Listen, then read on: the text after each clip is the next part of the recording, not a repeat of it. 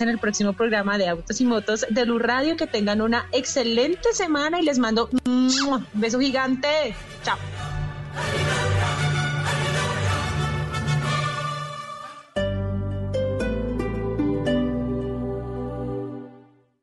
Todos los sábados a la una de la tarde en Blue Radio lo ubicamos en la noticia. Gracias por acompañarnos en el radar. Estamos analizando. El radar. Lo que usted quiere saber de lo que está pasando. Descubra con Ricardo Ospina y un amplio equipo de periodistas el origen de las noticias. Los más importantes de la semana aquí en Blue Radio y Blue Radio. El radar. Todos los sábados a la una de la tarde en Blue Radio. La nueva alternativa. Este sábado en Travesía Blue les estaremos recomendando actividades interactivas para aprender y practicar geografía con mapas digitales de todo el mundo. Hablaremos de Pablo de Tarso, el personaje más viajero de la Biblia, quien recorrió caminando Europa y Asia, difundiendo un mensaje que llegó a todo el mundo. El actor colombiano, el Flaco Solórzano, nos cuenta del recorrido virtual que hizo por el Museo del Prado. Este sábado, después de las 3 de la tarde, Travesía Blue por Blue Radio, porque viajar sin salir de casa también hace parte de la nueva alternativa. Travesía Blue por Blue Radio y bluradio.com. La nueva alternativa.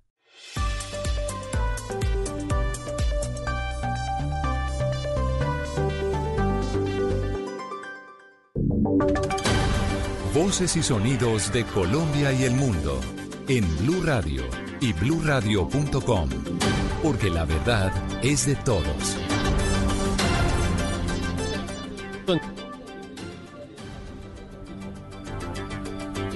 De la tarde, un minuto en Colombia. Un saludo a todos nuestros oyentes. Les actualizamos las noticias más importantes a esta hora de Colombia y el mundo. Les recordamos que falleció hoy en Colombia el primer médico a causa del coronavirus, un llanero de 33 años, un hombre muy joven que entregó precisamente su vida para salvar a otros y que se convierte en eh, el primer héroe que ofrenda justamente su vida en medio de esta pandemia, de la crisis que estamos viviendo por cuenta del COVID-19. La historia de este médico, Kenneth Torres, buenas tardes. Wilson, muy buenas tardes. Pues la batalla contra el coronavirus en Colombia ya cobró este sábado la primera víctima de un profesional de la salud. Se trata del médico Carlos Fabián Nieto, luego que el Ministerio de Salud lo confirmara en sus redes sociales esta mañana muy temprano. El doctor Nieto era egresado de la Universidad Cooperativa sede de Villavicencio. Los centros médicos del departamento del Meta fueron los lugares antes de llegar a la Clínica Colombia donde, entre, donde contrajo el virus que ya deja más de 2.400 infectados y 80 muertos. El médico general de 33 años lleva 10 días, lleva 10 días batallando con el virus dentro de su cuerpo, el mismo del que había intentado salvar a varios pacientes. Pues una de las primeras autoridades que reaccionó a esta noticia fue el propio presidente Iván Duque, quien escribió en sus redes sociales, con profundo sentimiento de tristeza, recibimos la noticia del fallecimiento de un médico de urgencias de la Clínica Colombia Colsanitas Bogotá por COVID-19. Este héroe luchó al lado de profesionales de la salud contra esta pandemia. Nuestra solidaridad con sus familiares. También se pronunció la alcaldesa de Bogotá, Claudio López, a través también de las redes sociales y dijo, lamento profundamente el fallecimiento del joven médico de la Clínica Colombia por el COVID-19. A su familia, amigos y colegas, nuestro abrazo. Esta pandemia no es un juego. La diferencia entre que mate a miles o a millones está en nuestra disciplina y cuidado solidario. Y no es un juego, efectivamente. El doctor César Burgos es miembro de la Asociación Colombiana de Sociedades Científicas y nos acompaña a esta hora. Doctor Burgos, buenas tardes. Buenas tardes, ¿cómo están? Bien, señor. ¿Qué saben ustedes sobre el caso de este médico llanero que falleció en las últimas horas?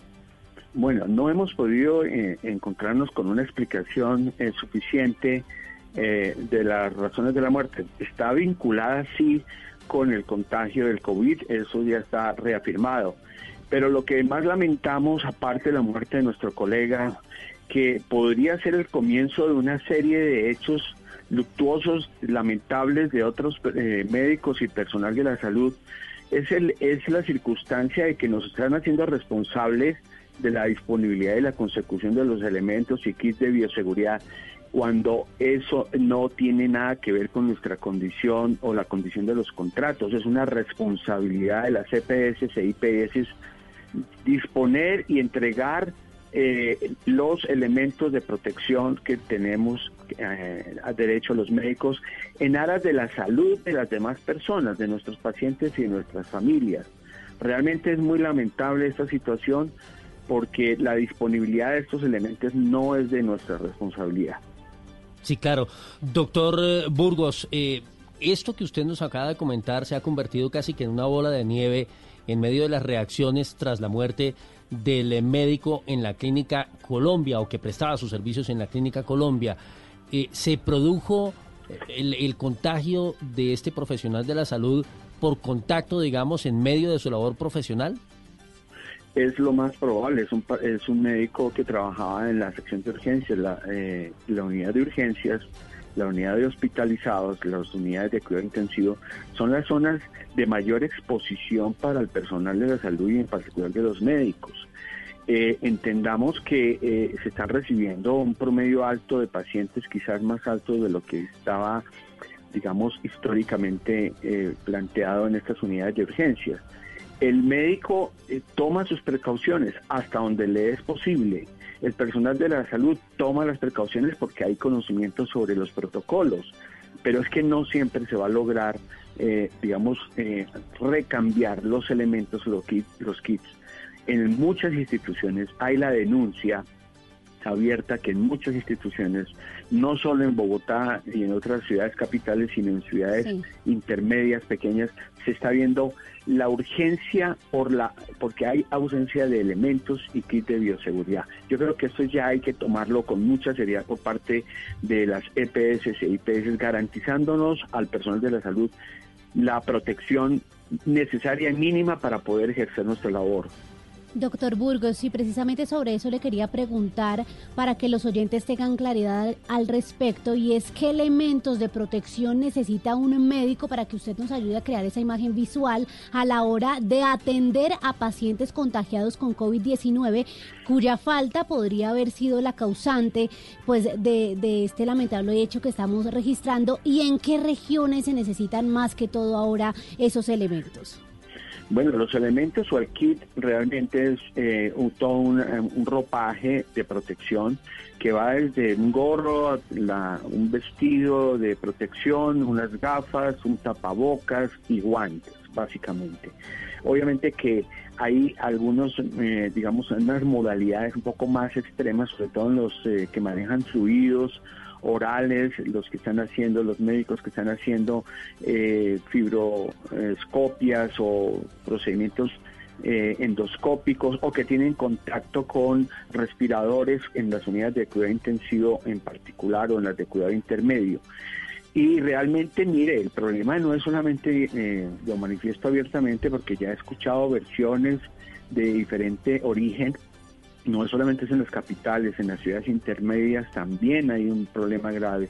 Yo pienso que no se ha asumido con la suficiente contundencia la protección de los médicos como un elemento para evitar evitar más contagios, difusión no solamente hacia los pacientes, sino hacia las familias de los médicos y en este caso a los, al mismo personal de la salud que lamentablemente ya tenemos nuestro primer, nuestro primer mártir, pero mártir que hubiera podido ser evitable en, el riesgo como aconteció con el doctor eh, en mención.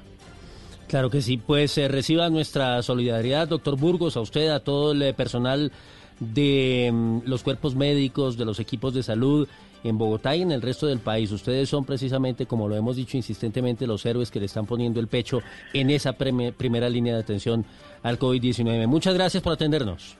Bueno, con mucho gusto.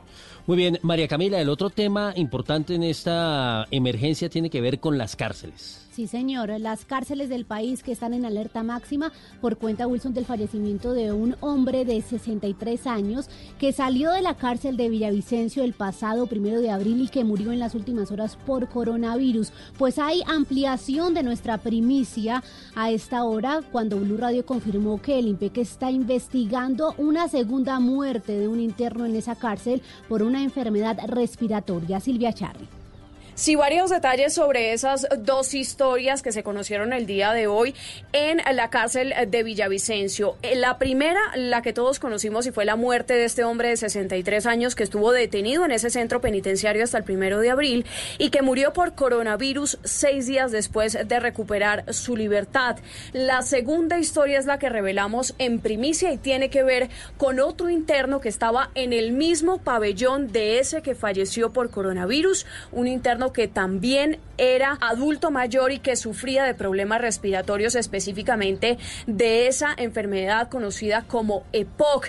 El interno falleció el pasado 7 de abril. Ya le hicieron la prueba del COVID-19, pero los resultados se espera se conozcan entre hoy y mañana. Así lo explicó el director eh, del IMPEC, en general Norberto Mojica. Escuchemos. Y que también tenía unos problemas respiratorios, a ese ya se le aplicó la ruta también, eh, perdón, se le aplicó la prueba y estamos esperando eh, que también nos llegue el resultado que va a ser muy importante para poder establecer cuál es la ruta de contagio. Con eso entonces el Instituto Penitenciario establecería si el virus está en la cárcel de Villavicencio y ahí sí se tomarían medidas extremas como por ejemplo sacarlos a una nueva sede en total aislamiento a los que estaban en ese pabellón, pero si la prueba entonces le sale negativa, quiere decir que ese primer hombre que falleció de 63 años se habría contagiado en el hospital. Silvia, gracias. Vamos ahora a Barranquilla, donde también están tomando muestras en las cárceles a propósito de este tema del COVID-19, porque hay sospecha de posibles contagios. La historia de Ana Ospino. Pese a que la Dirección General del IMPEC ha ordenado dotación de elementos de seguridad como guantes, tapabocas y antibacteriales para los guardianes en Barranquilla, funcionarios afirman que no ha sido girado ningún presupuesto para que adquieran dichos elementos. Milton Aníbal, vocero del IMPEC en Barranquilla, indicó que les ha tocado comprarlos de sus bolsillos. El funcionario asegura que hasta el momento han sido descartados tres casos sospechosos de coronavirus. Sí, se han hecho pruebas a la cárcel. El modelo eh, hizo presencia de la Secretaría de Salud. Le hizo prueba de COVID-19 a dos internos que tenían algún tipo de sintomatología, como fiebre, gripa, sospechosos, pero han salido negativos. Tanto en la cárcel modelo como en la penitenciaría, el hacinamiento sobrepasa el 100%, por lo que reconocen que ante una emergencia no tienen lugar donde aislar a los internos. Una 12 minutos. Ecopetrol apagó su planta de refinería de Barranca Bermeja por posible contagio de COVID-19 en sus trabajadores. Javier Rodríguez. Las directivas de Ecopetrol tomaron la decisión de apagar una de las unidades principales para la producción de gasolina en el país, tras el aislamiento a que fueron sometidos 30 trabajadores que tuvieron contacto con el operario de la refinería en Murió hace cuatro días por COVID-19 en Santander. La planta denominada Kraken 1 fue apagada este sábado y será sometida a un proceso de desinfección. Carlos García, jefe de operaciones de Ecopetrol en el Magdalena Medio. Definimos una zona de aislamiento que está ubicada en el Mirama. Inicialmente tenemos 30 camas dispuestas para nuestros trabajadores. Esto ayudará a la contención del virus. Ecopetrol además advirtió que debido al primer caso de COVID-19 en la refinería de Barranca Bermeja, se decidió disminuir en un 80% el personal que labora en sus instalaciones por seguridad. Nos vamos para el occidente del país. El personero de Buenaventura está denunciando que decenas de personas rompieron la cuarentena, el aislamiento obligatorio para irse al mar. ¿Cómo es la historia, Víctor Tavares? Después, mire, la situación se registró en las últimas horas en un sector conocido como Kennedy, en el distrito de Buenaventura. De acuerdo con la denuncia del personero Edwin Patiño, varias personas rompieron el aislamiento obligatorio y se fueron a bañar al mar. Lo que señaló el funcionario es que lo hicieron después de que se difundiera un video de un supuesto médico de Ecuador en el que señalaba que el agua salada servía para combatir el COVID-19 pues mucha gente lo tomó de una manera muy folclórica y se nos presentó no solamente en el barrio del Kennedy, sino en otros sectores donde la gente aprovechó y se fue a bañarse y a nadar en agua salada. En Medellín hay denuncias de presuntas irregularidades en tres millonarios contratos de la alcaldía para atender esta emergencia por el coronavirus. Susana Paneso. Camila, el concejal de Medellín, Alfredo Ramos, hizo público tres contratos por más de 7 mil millones de pesos que se le habrían adjudicado a diferentes eh, contratistas durante la emergencia por coronavirus y en los que se denuncian irregularidades. Entre los contratistas hay empresas cuyos activos son de hasta 600 veces menores que las del contratos, entre estos una piñatería, una constructora de de vías y una agencia de publicidad. Esto fue lo que dijo Alfredo Ramos en su denuncia. Son tres procesos de contratación que creo que hay que revisar. Uno, por la compra de diferentes implementos con una piñatería. El segundo, por 1.350.000 tapabocas que nunca llegaron a Medellín y tuvieron que terminar el contrato para evitar la caducidad. Y el tercero, por unas actividades que van a ser de unos baños públicos, unas cuatro meses de contratación de unos baños y unas duchas públicas. La alcaldía de Medellín ha dicho que se le solicitó acompañamiento a los órganos de control para que revise estas acciones de contratación durante la emergencia. Hablemos del coronavirus en el mundo, las últimas cifras en Ecuador y en Europa, Kenneth. La ministra de Salud del vecino país de Ecuador, María Paula Romero, informó que existen 7.257 personas confirmadas con el COVID-19 de 22.649 muestras tomadas que han eh, realizado en los últimos días. La alta funcionaria del gobierno, Lenín Moreno, dijo que hoy en el país hay 315 personas que han perdido la vida. Asimismo, que se han descartado 6.944 casos y 411 personas ya se han recuperado y están en sus viviendas. Kennedy, a la 1.15 minutos cerramos con información deportiva porque una auténtica leyenda del ciclismo mundial elogió la campaña que ha articulado nuestro Nairo Quintana. ¿De qué se trata, Cristian Marín? Se trata de nada más y nada menos que Alberto Contador, el campeón del Tour, la Vuelta y el Giro de Italia. En esta ocasión, el pistolero se despachó en elogios hacia Nairo Alexander Quintana por el fulgurante inicio de la temporada. Yo creo que el cambio de aire ha sentado impresionante. Nairo tiene una calidad tremenda y este año ha sido muy cortito, pero ha estado intratable. O sea, ha arrasado. Cada día que se ha puesto la carretera para arriba, ha arrasado. Entonces, hay que tener en cuenta que es un corredor que aunque creamos que es muy mayor porque destacó muy joven, no tiene tantos años y para mí sigue siendo uno de los favoritos a las grandes vueltas. Chris Froome, Egan Bernal, Tom Dumoulin, Primos Roglic y Nairo Alexander Quintana son los favoritos que tiene el escualo para lo que serán las tres grandes de la temporada. Cristian Marín, Blue Radio. Bueno, María Camila, mañana habrá estreno musical. Quiero contarle a propósito del tema de coronavirus. ¿De quién? Dos grandes artistas, uno colombiano y el otro latinoamericano. Estoy Mm. hablando de Carlos Vives y Rubén Blades. Ah, Buenísimo, ¿no? ¿Canción a propósito de esta situación? Sí, eh, de acompañamiento, de solidaridad y recordándonos a todos esto. No estás solo, esa vaina se quita. No estás sola, ten paciencia y verás. Mucha paciencia y claro que sí, Wilson, no estamos solos y esta vaina del coronavirus también se quita. Los dejamos con esta música y con el radar de Blue Radio con el director del sistema informativo Ricardo Espina. Feliz tarde. Tus amigos, no estás sola, tu familia aquí está. Blue. Soy Carlos Vives. Estamos pasando por una emergencia nacional que requiere el esfuerzo de todos. Quiero sumarte a Colombia Cuida a Colombia, una iniciativa que canalizará la ayuda a aquellos que más lo necesitan. Síguenos por arroba Colombia Cuida Colombia en Facebook e Instagram y arroba Cuida Colombia en Twitter. También puedes inscribirte como aliado, como voluntario o como donante. Vamos Colombia, seamos un país unido para sanar. ¿Qué tal una deliciosa torta?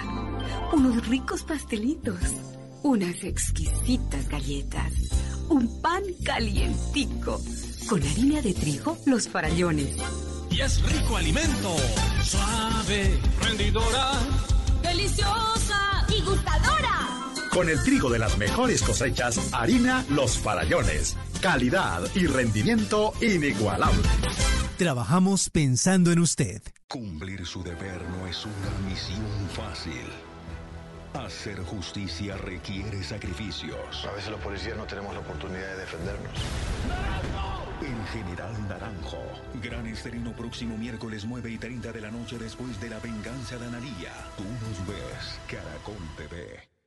Análisis, realidad, información en El Radar. Los hechos más importantes de la semana analizados a fondo. El eco de los acontecimientos. Un recorrido por lo que dice la gente con Ricardo Ospina. Aquí comienza El Radar en Blue Radio, la nueva alternativa.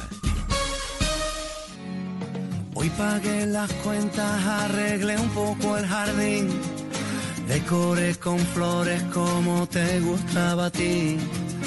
Decoré comer chatarra ya dejé y de ver la tele hasta dormir.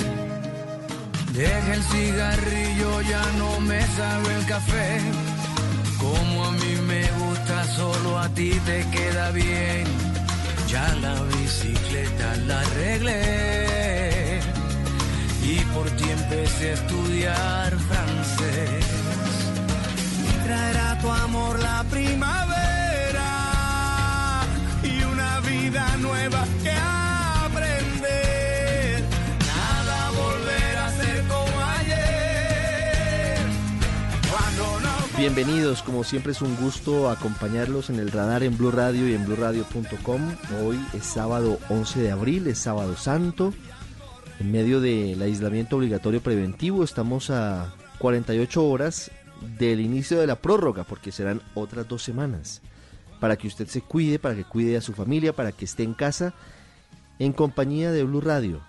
Vamos a hablar en segundos con uno de los más importantes médicos neumólogos del país para que nos explique de qué manera el coronavirus, el COVID-19 ataca los pulmones, sobre la importancia de los ventiladores y de, los respiradores y para saber también cómo se actúa en las unidades de cuidados intensivos y en las clínicas. Vamos también a hablar en minutos con el Contralor General de la República, Carlos Felipe Córdoba, a propósito de las indignantes situaciones de posible pérdida de recursos o sobrecostos en los mercados para los menos favorecidos en esta situación difícil para la economía de nuestro país.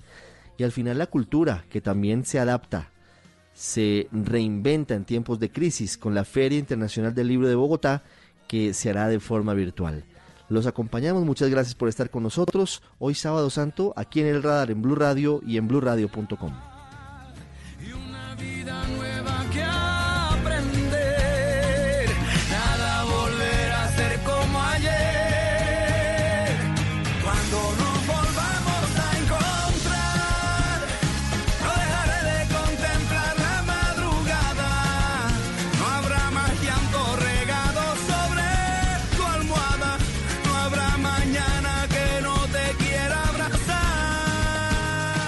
Usted está en el radar en Blue Radio. Comenzamos el radar en Blue Radio y en bluradio.com hablando sobre la forma en la que aparentemente, y digo aparentemente porque todos los días se conocen novedades sobre la forma en la que el COVID-19, el nuevo coronavirus, como ha sido catalogado, ataca a los seres humanos de alguna forma, sobre cómo avanza, sobre cómo se desarrolla, pero lo que hemos conocido y por eso la importancia de los neumólogos y por eso la importancia de tener la suficiente cantidad de ventiladores y de respiradores artificiales disponibles es el sistema respiratorio precisamente. Por eso he querido invitar hoy aquí a que hable con nosotros a uno de los más importantes neumólogos de Colombia, al doctor Elkin Llanos, especialista en neumología y en medicina interna, fue presidente de la Asociación Colombiana de Neurología y Cirugía de Tórax, experto en enfermedades que tienen prevalencia, que pueden ser una preexistencia que complique a las personas con coronavirus, en EPOC, en fibrosis pulmonar y en enfermedades respiratorias en general. Doctor Llanos, gracias por estar con nosotros hoy sábado en el radar, muy amable. Eh, muchas gracias, muchas gracias Ricardo por tu invitación y claro está, eh, aquí estamos siempre atentos y hemos estado siempre atentos a toda la información acerca de, esta, de este proceso infeccioso. ¿Por qué el coronavirus ataca tan severamente los pulmones? A ver, el coronavirus, como ya todos sabemos, es un, es un germen que llega a, a la vía aérea y llega principalmente a los pulmones porque a nivel de los pulmones están los receptores a los cuales el virus, por decirlo así, se pega. Estos receptores que se llaman de enzima convertidora de angiotensina 2 están tanto en los pulmones como en, como en otros sistemas, por ejemplo, como el sistema cardiovascular. Entonces, los pacientes que van a tener mayor susceptibilidad a este virus, este virus les va a desencadenar allí un proceso inflamatorio severo a nivel pulmonar, lo que se llama como una tormenta citotóxica, que son sustancias inflamatorias que este virus hace generar como respuesta inflamatoria en los pulmones. Ah, esa es la manera en la que, en la que entra el coronavirus a los pulmones. ¿Por qué se complica la situación de las personas a las que el COVID-19 ataca los pulmones? Porque lo que hemos visto es que en principio aparece un resfriado como si fuera común, digamos, con, con alguna, alguna mucosidad con la, la nariz tapada, duele la garganta, ¿no es verdad? y luego pareciera que de la garganta ataca a la tráquea y baja a los pulmones. ¿Se ha podido establecer cuál es la ruta del virus? Fíjate, lo que, lo, que, lo, que, lo que sabemos es que los eh, el 80%, aproximadamente un 80% de las personas quedan en este cuadro que puede que puede presentarse así como tú lo estás describiendo con esa sintomatología, ¿sí? Y además de eso tos, ¿sí?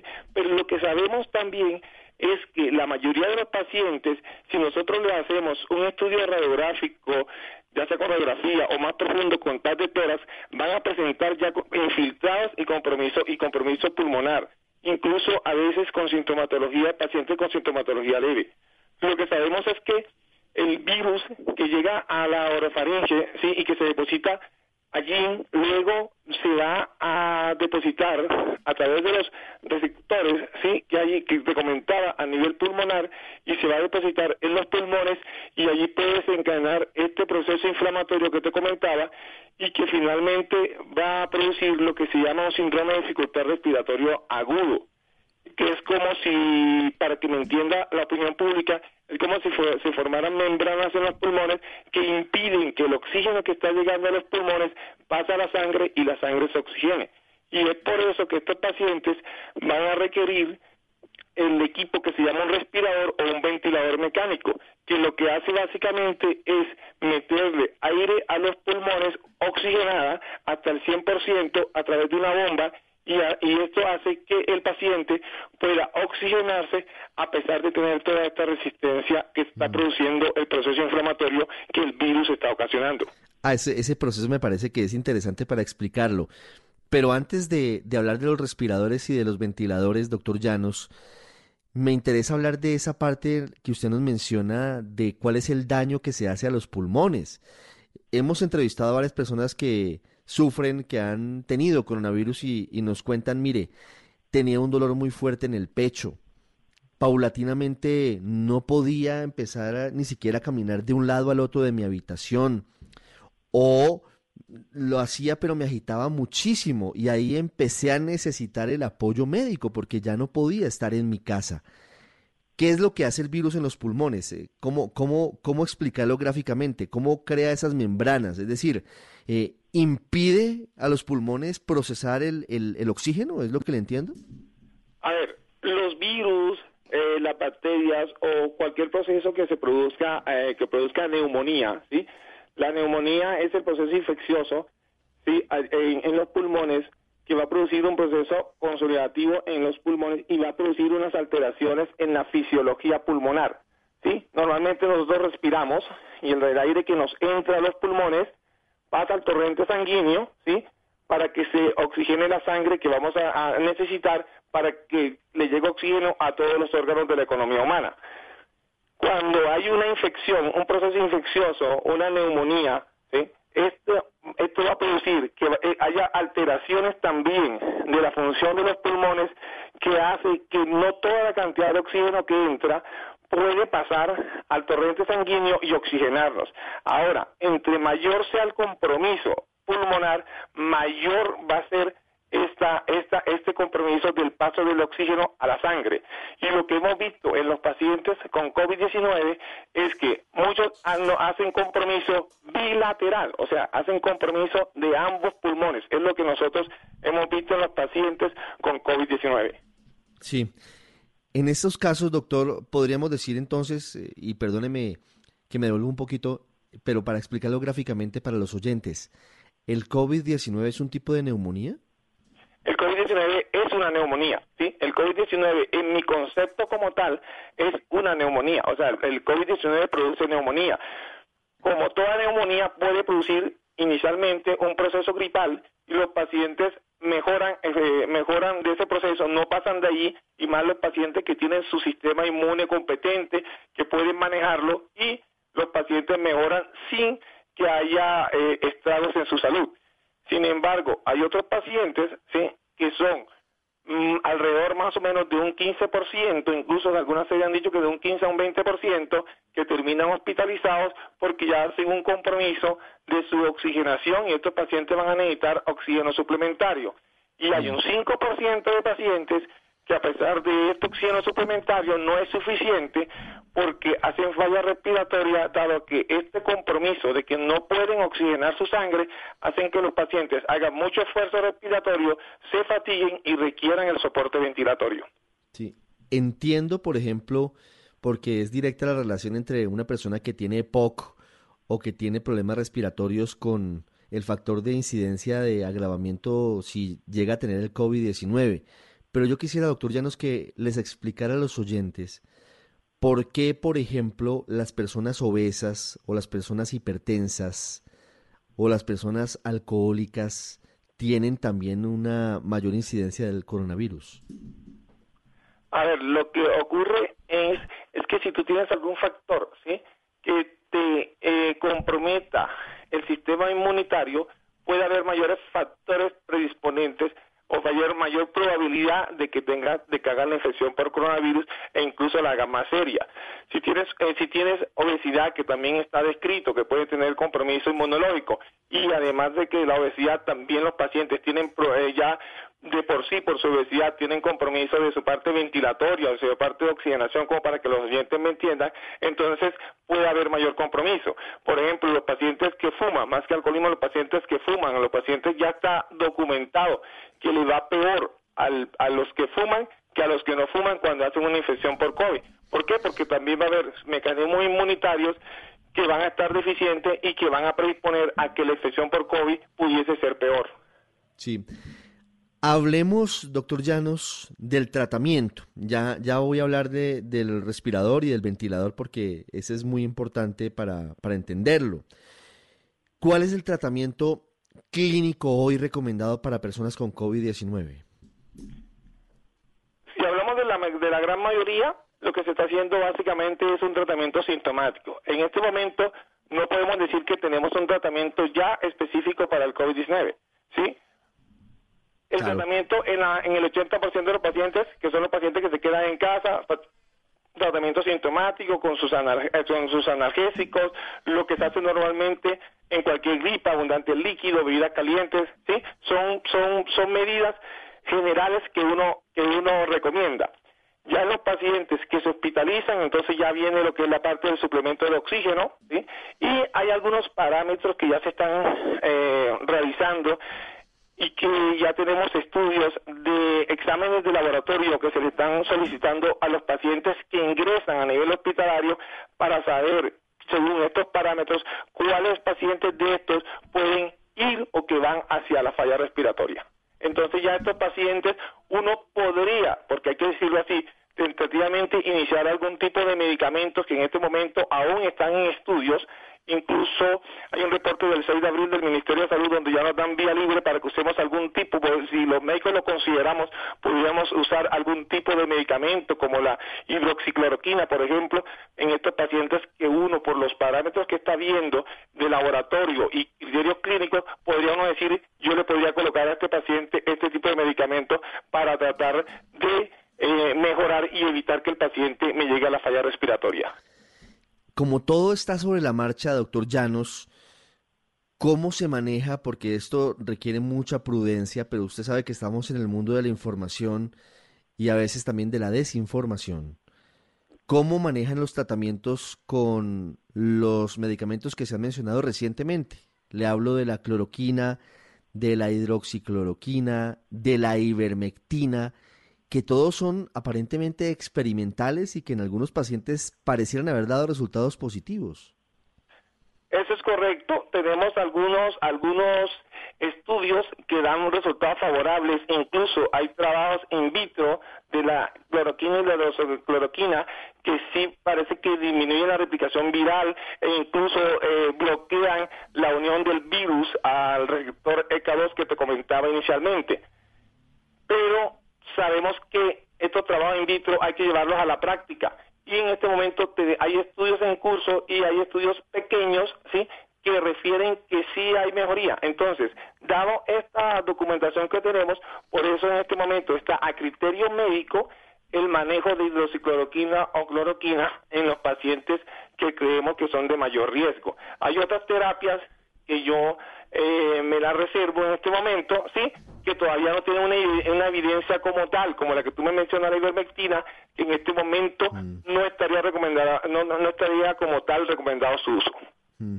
Me preguntan si inyecciones con plasma de personas recuperadas sirven. No, no tenemos en este momento como tal. Lo que sí se está haciendo, lo que sí se está haciendo es que se está eh, elabo- elaborando eh, eh, terapia biológica, terapia biológica, eh, pero en este momento, como te digo, todo esto está siendo bajo a la luz de las investigaciones, solamente a modo, de- a modo investigativo y a modo de ensayos clínicos. Claro, no, y nada de esto es para hacer en la casa ni más faltaba, sino por supuesto con manejo médico y más que médico con manejo clínico. Pero, pero bueno, es importante explorar como posibles salidas. Eso yo lo quiero dejar claro, Ricardo, porque nos está escuchando la opinión pública. Yo quiero que entiendan que los casos que ya requieren hospitalización o los casos ya más severos, que el paciente sienta ya dificultad respiratoria, eh, tos eh, con dificultad respiratoria, fiebre persistente, el paciente debe llamar a su línea de atención para que sea tratado desde el punto de vista médico. Esto es una enfermedad seria que debe ser tratado por los médicos y por el personal de salud, claro está. Y entonces podemos aprovechar de una vez, doctor Llanos, para desmentir todas esas cadenas de WhatsApp que seguramente usted también le ha llegado, que hablan de, del remedio mágico, que comer helado, que los ajos, que agua con sal, que el banano, realmente una cantidad de, de mentiras que pues tienen el riesgo de que algunas personas lo crean y, y cuando eventualmente se contagien hagan ese tipo de remedios caseros y, y terminan agravándose, ¿no? Sí, hay que tener mucha precaución. Incluso precisamente ayer me llegó un remedio casero que aspirina con, con, con limón, que como le decía yo a la persona que me lo envió, son medica- son situaciones que pueden ser de riesgo porque el paciente puede tener otras situaciones como alergia a la aspirina, pacientes que puedan tener de pronto enfermedad ciopéctica, úlcera gástrica y que puedan agravar y que en vez de mejorar lo que hacen es complicar más la situación. Sí, doctor Llanos, hablemos ahora sí de los re- respiradores y de los ventiladores. ¿Es lo mismo? Eh, ¿Cómo funcionan? Y por favor explíqueles a los oyentes pues eh, su importancia en este caso cuando se complica la situación de las personas con coronavirus. Sí, cuando ya el paciente llega a falla respiratoria, que ya hay que someterlo a un respirador, por decirlo así, un respirador artificial o ventilador, es lo mismo, nosotros lo podemos llamar como respirador o como ventilador. Eh, lo que se hace normalmente es que el paciente hay que intubarlo, ¿sí? Por estos pacientes hay que intubarlos porque no se aconseja, luego ya explico eso para no enredar el tema, hay que intubarlos y conectarlos a un circuito y ese circuito va a un ventilador que es básicamente una bomba. Es una bomba que empuja el aire, ese aire lleva oxígeno, ese oxígeno puede ir hasta 100% en su concentración y además de eso eh, lo impulsa con fuerza para que pueda llegar hasta las vías aéreas y que oxigene al paciente. Sí, eso pero- es lo que básicamente hacen los pacientes. Preguntas, eh, eh, ¿esto, ¿esto implica una traqueostomía? Los pacientes se pueden ventilar a través de traqueostomía, pero inicialmente no. O sea, inicialmente se coloca es un tubo endotraqueal. Lo que hace uno es tomar al paciente que está en falla respiratoria, ¿sí? Y a través de la boca se ubica la vía aérea, la vía la laringe y se pasa a través de la laringe el tubo endotraqueal y luego eso se conecta a un circuito. Claro está, eso se hace, eso se hace con todas las medidas, generalmente se hace bajo el paciente bajo sedación, ¿sí?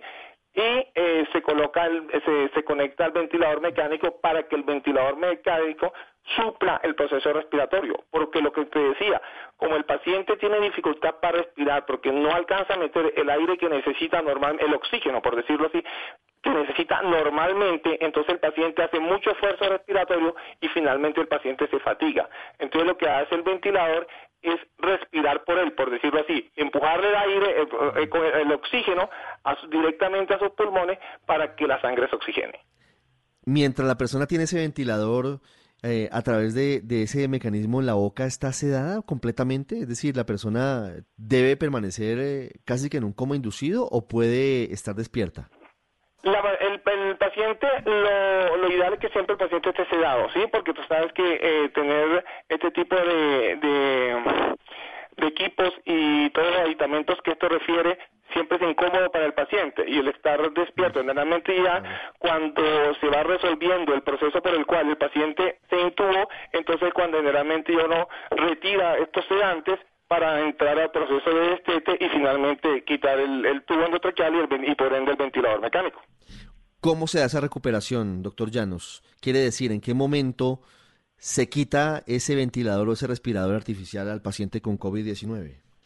Con COVID-19 y con cualquier patología que requiera ventilación mecánica, generalmente cuando ya el paciente y cuando nosotros tenemos muchos parámetros para determinar cuándo el paciente va mejorando o cuándo el paciente va empeorando.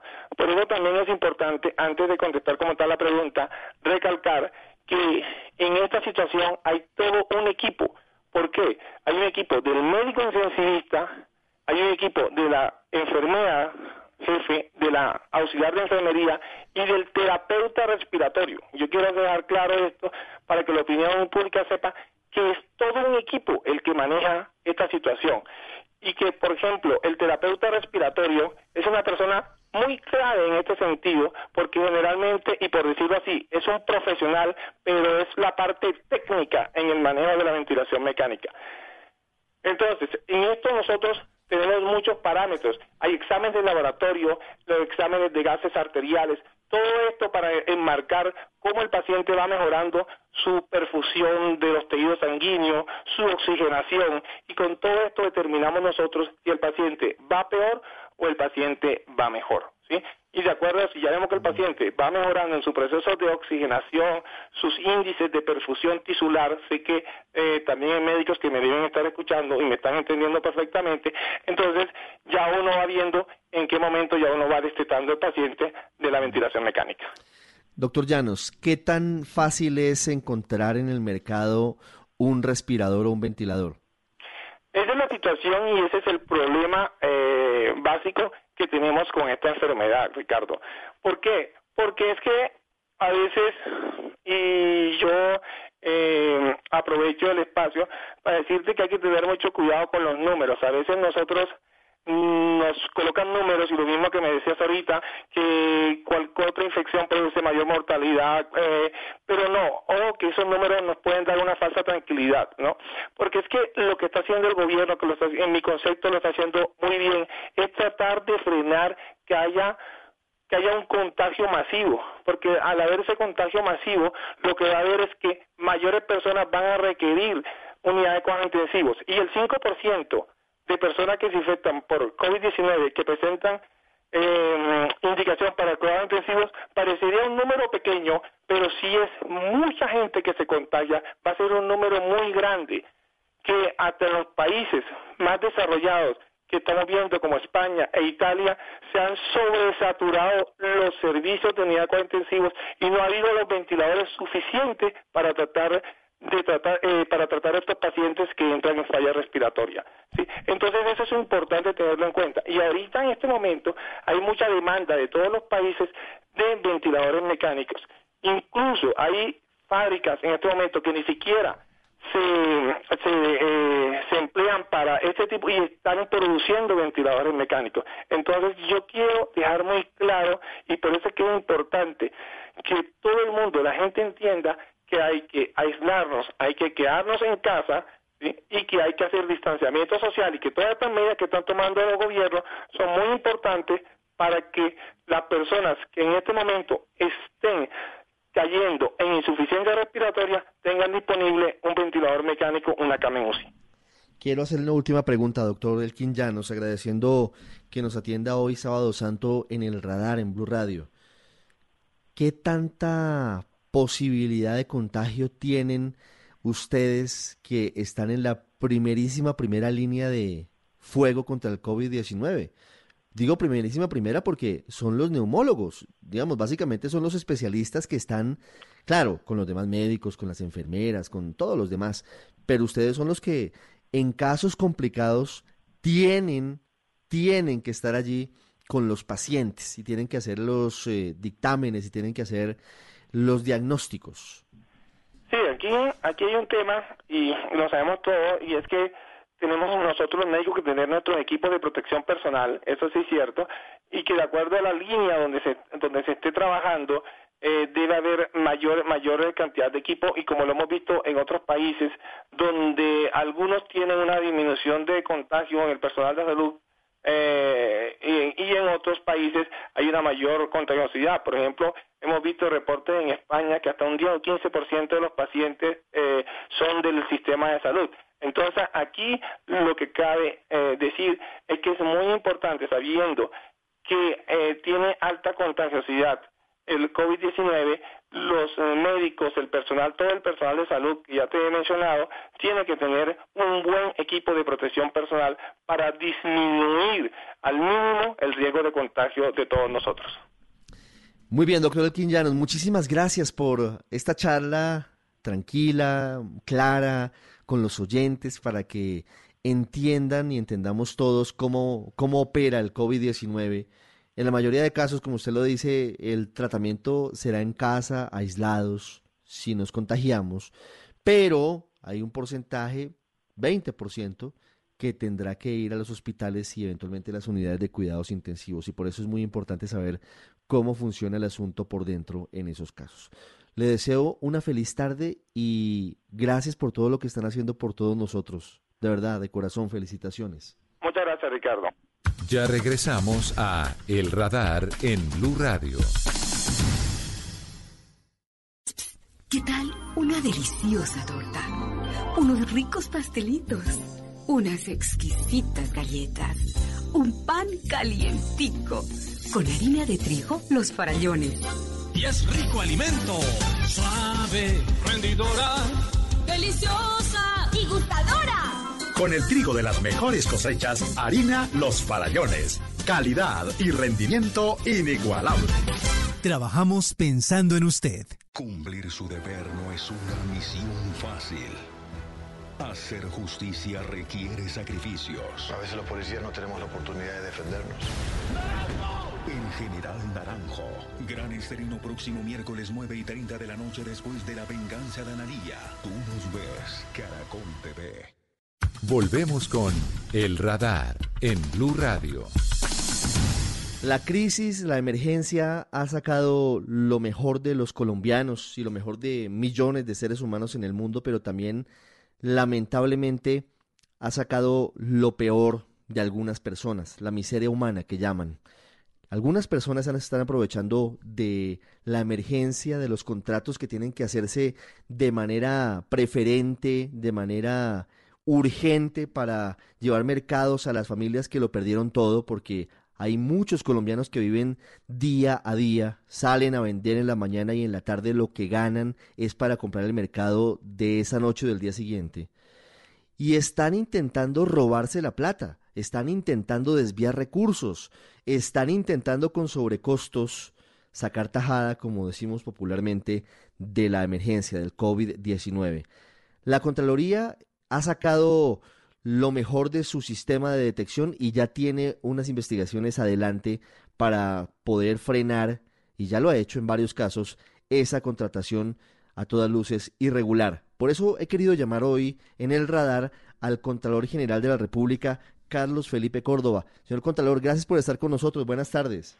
Gracias Ricardo a ti por la invitación este día sábado, además santo, con todos los colombianos que nos escuchan en este momento por Blue Radio. Qué alegría poder estar con ustedes. Muchas gracias Contralor. Hombre, digamos que esta noticia tiene dos caras, una que es indignante por los hallazgos que se han hecho, pero hay otra en medio de todo que, que es una cara positiva y es que se ha logrado detectar ese intento que se está haciendo en muchos sectores y eso ha hecho que incluso se echen para atrás algunos de los contratos que se estaban firmando de manera irregular. Pues querido Ricardo, yo creo que uno es muy bueno lo que ha pasado en materia de vigilancia y control. Esto nos demuestra que la estrategia transparencia en la emergencia que hemos montado con la Fiscalía General de la Nación y la Procuraduría General está funcionando y que las funciones preventivas que nos dieron a nosotros desde la Contraloría General funcionan, funcionan a tiempo, no llegamos seis meses después, ni estamos llegando cuatro años después de que se hayan robado los recursos. Estamos previniendo que lo hagan y por eso lo que pensamos, que ya no iba a suceder, las pechugas a 20 mil pesos de pollo que encontramos años anteriores, querían volverlas a presentar con la lata de atún a 19 mil pesos en el departamento de Arauca. Y ya hemos visto que al haber nosotros encontrado el tema con rapidez y prontitud, el mismo gobernador del Arauca está tomando una decisión de echar para atrás el tema sin que nosotros le hayamos dicho, porque no coadministramos ni podemos hacerlo, pero lo pusimos en evidencia. ¿Cómo lograron encontrar ustedes, bueno, este caso que es de alguna forma ilustrativo, una lata de atún de 19 mil pesos, más allá de cualquier consideración, pues no, no se compadece con el momento que vive el país. ¿Cómo lograron ustedes detectar esos contratos casi que en tiempo real, Contralor? Primero porque tenemos nuestros equipos en campo, nuestra gerencia de Arauca y nuestros provinciales pidiendo la información. Y segundo, por los medios eh, tecnológicos, tanto el sistema de contratación de Colombia Compra Eficiente, que está conectado con nosotros en línea y en tiempo real. Por eso ustedes siempre me han oído a mí con la plataforma Océano, que necesitábamos ver en línea y en tiempo real la contratación de cada rincón del país para ver cómo con efectividad podemos hacer ese control y gracias a la analítica avanzada y la inteligencia artificial, pues ya podemos ver lo que antes era imposible y es todos estos riesgos en tiempo real. Además de Arauca, señor Contralor, del caso que, que hemos venido comentando desde hace varios días y que pues ilustra Ahora, ¿cómo se intenta de alguna forma sacar provecho? No sabemos quién exactamente, pero alguien intenta sacar provecho de estos dineros de emergencia y de la contratación directa. Pero además de esta situación de los atunes a 19 mil, ¿qué otros municipios o qué otras zonas del país han detectado ustedes donde se hayan intentado o se hayan suscrito contratos en los que se noten irregularidades o aparentes irregularidades? Pues están en las alcaldías de Coveñas y Cincelejo en Sucre, en donde hemos encontrado presuntos sobrecostos también, o en Malambo o en Soledad del departamento del Atlántico. Y encontramos con preocupación temas como los contratos de Yopal en casa, eh, de, de la gobernación del Casanare para comprar camillas médicas que están desbordando los precios por eso es clave la ayuda de la ciudadanía en el día a día y que nos denuncien y nos cuenten quiénes, cómo y en dónde se está, sucediendo esto para poder rápidamente actuar con la Contraloría General de la República, la Fiscalía General y la Procuraduría General de la Nación. Sí, señor Contralor, además del atún a 19 mil, ¿qué otros casos emblemáticos han encontrado ustedes? Nos dice usted, hombre, pensamos que habíamos superado las pechugas a 20 mil, a 200 mil. Eh, ¿Cuáles otros casos emblemáticos han encontrado? Abono antibacterial a 33 mil pesos cuando cuesta 6 mil 700. O sea, ahí realmente los temas huevos a 600 pesos cuando su valor efectivamente no supera los 200. Entonces, efectivamente, ese, ese, o su valor unitario no supera eso. Entonces, aquí es en donde tenemos con efectividad que estar atentos a cada uno de los precios de los alimentos, porque si bien hemos visto que hay buen abastecimiento en el país, no podemos dejar que manos inescrupulosas o personas quieran quedarse con ellos. Pero hay un tema adicional y es que la Fiscalía General de la Nación y la Superintendencia de Industria y Comercio armaron un grupo solamente para este tema y están trabajando precisamente para ir a, con quienes estén tratando de subir precios también exorbitantemente.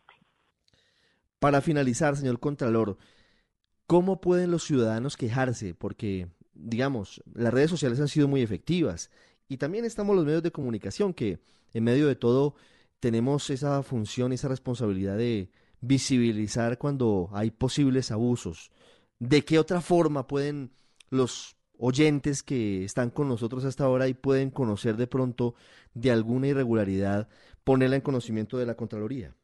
Es muy fácil, Ricardo querido. Uno, pueden acercarse a la oficina más cercana de la Contraloría General en cada una de sus ciudades capitales, pero en el aislamiento lo pueden hacer desde su, la línea 018000, entrar al computador a la página web de la Contraloría General que es www.contraloría.govpequeña.co o pueden hacerlo vía sus distintos medios tecnológicos por Facebook, Twitter, en donde ya tenemos rápidamente todo nuestro personal atento a ver las denuncias por Twitter y por redes sociales y se incorporan a nuestro material investigativo.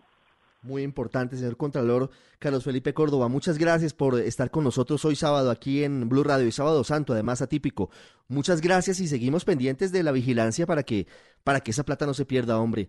Nunca debe perderse, y menos ahora, porque todos necesitan, los colombianos más pobres, esos mercados y esas ayudas. Muy amable. A ti, Ricardo, mil gracias por el compromiso que tienes y que tiene Blue Radio, precisamente ante todas estas circunstancias que estamos viviendo y que la ciudadanía nos cuente, el colombiano, en dónde, cuándo y quiénes se quieren quedar con la platica que es para los más necesitados. Mil y mil gracias. La cultura y el arte en el radar. Y terminamos hoy el radar con planes, con planes para todos, para esta semana que viene y para muchos otros días. La Feria Internacional del Libro de Bogotá sin duda es uno de esos eventos obligatorios para miles de personas que disfrutamos yendo a los pabellones, mirando libros, comprando otros, yendo a las conferencias, incluso en las últimas ediciones ya ha tenido un espacio amplio la tecnología, los youtubers han entrado y todo eso lo que busca es, por supuesto, promover la lectura, promover la cultura, la ciencia, la tecnología, la literatura, lo que usted quiera, lo que usted le guste, pero leyendo, porque el libro más que nunca hoy es ese compañero permanente de vigilias, de noches. Y la Feria Internacional de Libros también se queda en casa y está acompañando a todos los colombianos en esta cuarentena. A partir del el martes 7 de abril, o sea, ya comenzamos hace ya casi una semana. Por eso hemos querido hoy hablar con, con su directora, con Sandra Pulido, directora de la Feria Internacional del Libro de Bogotá. Hola Sandra, bienvenida al radar, buenas tardes. Buenas tardes, Ricardo. Gracias por la invitación. ¿Cómo pueden los oyentes de Blue Radio acceder a los planes? Porque además los estoy viendo y son muy variados, completos. Viene una programación muy amplia en las próximas semanas. Hay clubes de lectura, hay conversatorios. ¿Cuál es la idea y cómo poder acceder a ella?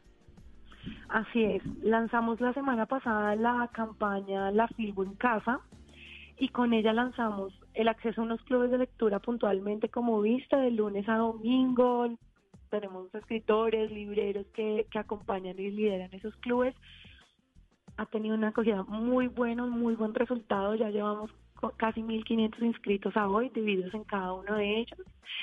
Y con ellos lanzamos desde este momento una programación que están haciendo nuestros expositores y nuestros aliados para que la gente se vaya, digamos, tenga un filtro y sepa qué recomienda la Filbo, por decirlo así, cuáles son los eventos marca Filbo, por así decirlo.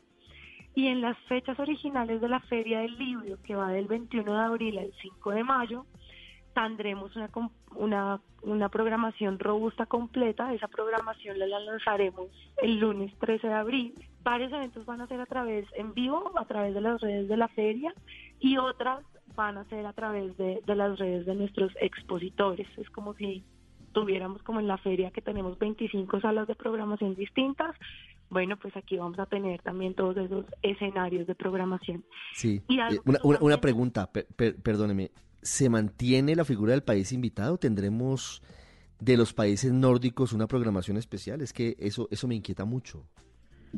Tendremos unas charlas nórdicas que estamos realizando de la mano con ellos, así es. Buenísimo. Unas charlas y unas ofertas también editoriales, porque pues se imaginarán que nosotros tenemos, bueno, en especial quien iba a operar la librería del país invitado de honor que se llama Siglo del Hombre, tiene una cantidad monumental de libros eh, de cara a lo que venía a hacerse en la feria. Entonces estamos